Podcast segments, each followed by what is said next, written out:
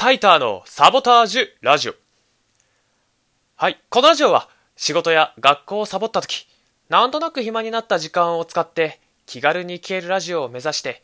私、ジュンタイターがつらつらと適当なことを喋る内容となっております。はい、というわけでですね、こちら、タイターのサボタージュラジオ。えっ、ー、と、ようやくですね、2回目を迎えることができました。いや、正直、前回の1回で、もうやめよっかなって思ったんですけれども、なん、やはりですね、私、喋りたいなという欲がですね、えー、出てきたので、今回この2回目をですね、収録させていただきました。まあ、えー、で、何人がこのラジオを聴いてくださるのかわからないんですけれども、まあ私が喋りたいだけですので、とりあえず、今日はもうつらつらと適当に喋っていきたいかなと思います。まあ最近なんですけれども、最近非常に寒くなりましたね。まあ、前回1回目を聞いていただいた方にはわかると思うんですけれども、僕、あの、岡山から埼玉っていうの頃に、埼玉県にですね、引っ越してきたんですけれども、やっぱ岡山県ってちょっとあったかかったのかなって思いますね。埼玉県、僕、あの、今ずっとほぼ家にいて引きこもってる状態なんですけれども、やっぱり寒いですね、埼玉県。11月もほんと最近になってほんと寒くなったんで、布団をですね、布団のカバーをあったかいものに変えまして、まあ、これがほんと気持ちよくて、で、あのー、今まで掛け布団1枚だったんですけれども、毛布も追加して、あったか装備を整えまして、冬支度をね、整えたんですけれども、冬支度整えちゃうとダメですね。もう本当に朝、眠くて眠くて、いくら寝ても寝足りない。もう冬はですね、本当に睡眠欲が異常に高くてですね、なんていうんですかね、人間の三大欲求の、もう一番上に、もう睡眠欲が来るんじゃないかっていうぐらい、冬はですね、睡眠欲っていうのが高まると、個人的には思っていたりします。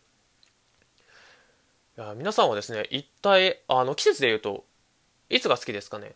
な春、夏、秋、冬とあるんですけど、今おそらく、夏、暦の上では確か今日から立春だったかな、ん？立冬か。立冬になったのかなっていうようなのをちょっと一瞬見た気がするんですけれども。いやー、僕はですね、やっぱりでも秋が好きですね。春っていうと結構なんて言うんですかね、いろんな新しいことが始まるっていうような感じがして、僕確かに新しいことって結構好きなんですけど、まあ新しい会社だったり、新しい学校だったりっていうような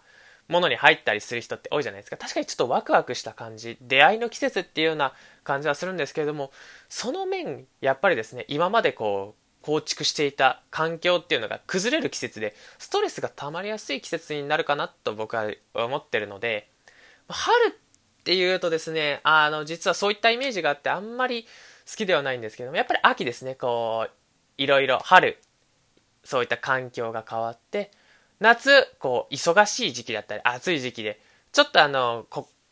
身体的にも負担がかかって、そして秋ですね、涼しくなってきて、食べ物も美味しくなってきて、ようやく環境っていうのにも少し、あの、慣れて、気さくに話せる人とかができたりしてですね、ようやく慣れてきたかなっていうような季節にもなるので、僕はですね、秋がやっぱり一番好きかな。意外と秋好きっていう人多いですよね。あ、でも僕は夏生まれなんですけれども。はい、というわけでですね、えー、最近の話はここまでにしておいてですね。えーと、それではですね、本日の企画参りたいと思います。えー、本日の企画、あの前回なんか、こういった企画やりますみたいな、何ですかね、エイペックス珍道中みたいな企画やりますとは言ってたんですけれども、あの、全く打って変わって、今回、私の気分で、本日の企画、作ってまいりました。題して、人生を変えた一本。これはですね、私、ジュンタイターがですね、今まで生きてきた中で、あ、このアニメ、この漫画、この小説、これ読んだことによって、若干でも人生の、あの、方針、変わったなっていうものをですね、えっ、ー、と、紹介していきたいと思います。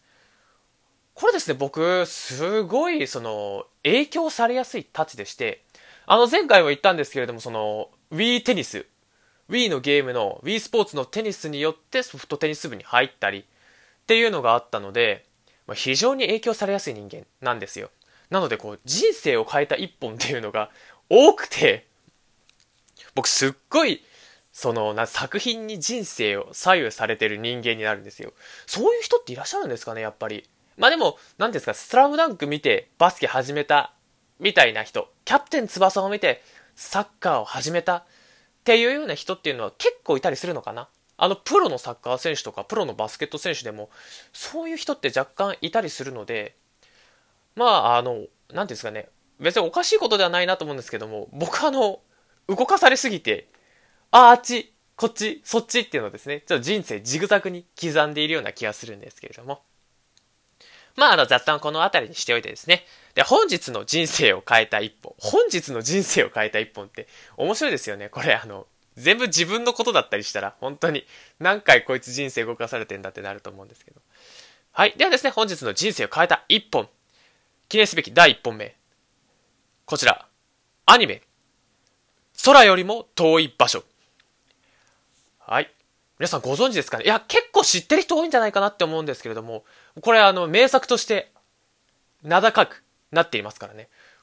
ほんと最初見始めた時は全然話題とかにもなってなくて、いや、僕らの今日、なんですか、僕が知る限りなんですけど、実はあの、水面下でとか、結構あの、コアな部分では、あの、話題になってたりっていうのはあるかもしれないんですけど、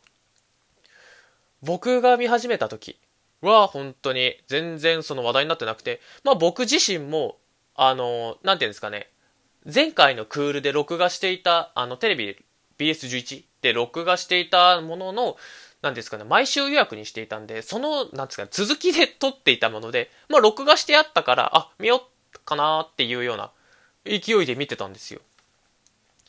いや、この作品はですね、あの、知らない人がいたら、ぜひとも見ていただきたい。いほん、あ、なんですかね、あの、有名人、芸能人で言うと、田村淳さんも、ああの、ロンドンブーツですね。田村淳さんも、この、空よりも遠い場所ですね。あの、宇宙よりも遠い場所と書いて、空よりも遠い場所と読むんですけれども、この作品褒めてましたからね。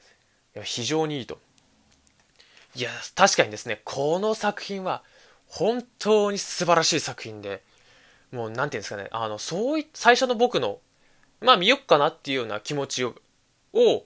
1話、1話見た後に、ああ、なんとなく面白いな。2話見た後に、面白いな。で、3話を見た瞬間に、あ、これ、めちゃめちゃ面白いなっていうのに気づいて、あの、もう、これからの視聴継続っていうのをですね、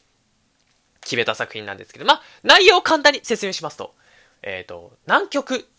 皆さんご存知ですか？南極大陸。この南極っていうのはですね、本当に選ばれた人間しか行くことができない、えっ、ー、と、どの国もね、どの国もですね、領土を持っていない。あの、一応、なんですかね、どの国もこう、一応領土分配みたいな、この国はこの国に、ここはここの国か、ってみたいなのはある、はあるんですけれども、一応ですね、どの国にも領土を持っていない大陸でありましてですね。で、永住している人がいない大陸になる、唯一の大陸になるんですよ、地球上。でその南極、もう本当に南極のなんですかね、こう選ばれた人間しか行くことができない南極を目指して、4人の女子高生がですね、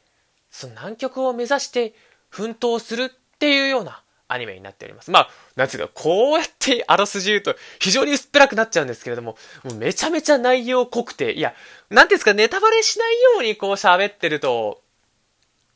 なんか、あのすごい言葉少なく、僕の語彙のせいで言葉少なくなっちゃうんですけれども、本当に面白くて、例えば、何ですかね、今までもあるじゃないですか。例えば、こう、女子高生、本当に女子高生が、何ですかね、こう主人公のアニメって日本では数多くありますんで、まあ、女子高生がバンドしたりだとか、女子高生が何かを目指すっていうようなのはね、非常に多くあると思うんですけどもそれとは全くちょっとですね、テイスト違うので、なんかそういうのあふ、ありふれた内容でしょ、どうせ、みたいなの思ってる人がいたら、もう騙されたと思って見てほしい。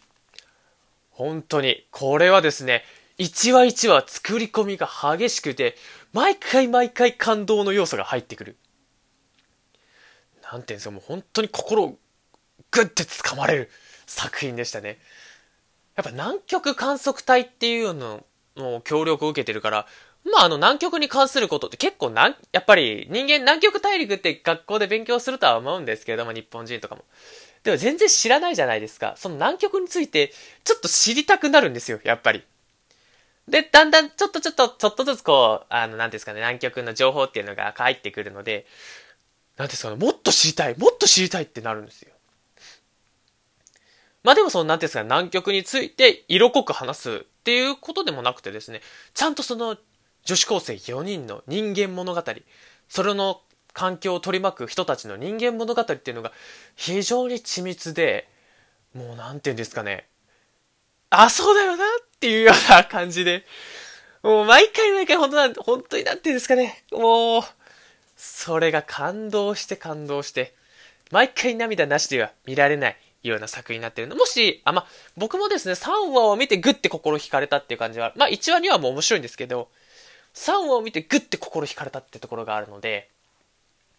まあ、なんですかね、もう1話2話、あ、まあ、普通に面白いなっていう感覚の人がいたら、まあ、3話とか4話まで、ぜひともね、あの、見続けてほしい。切らないでほしい。もう最終回まで見続けてほしいっていうような思いがあります。いやー、やっぱりちょっと、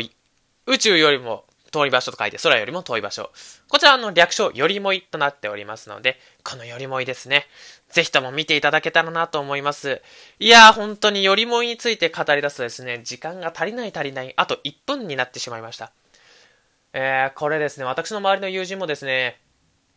よりも非常に好きでですね。てか私なんかですね、その、南極観測隊の極地圏って呼ばれるような場所があるんですけれども、南極のことを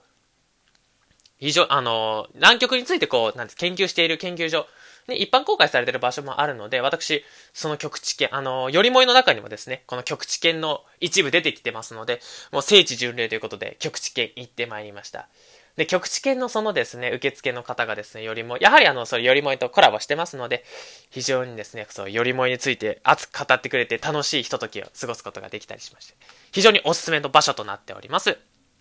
はい。ではですね、えっ、ー、と、今回はですね、こちらで、準大体のサボタージュラジオ終わらせていただきたいと思います。次回もですね、企画があれば何か作ってこようかなと思っております。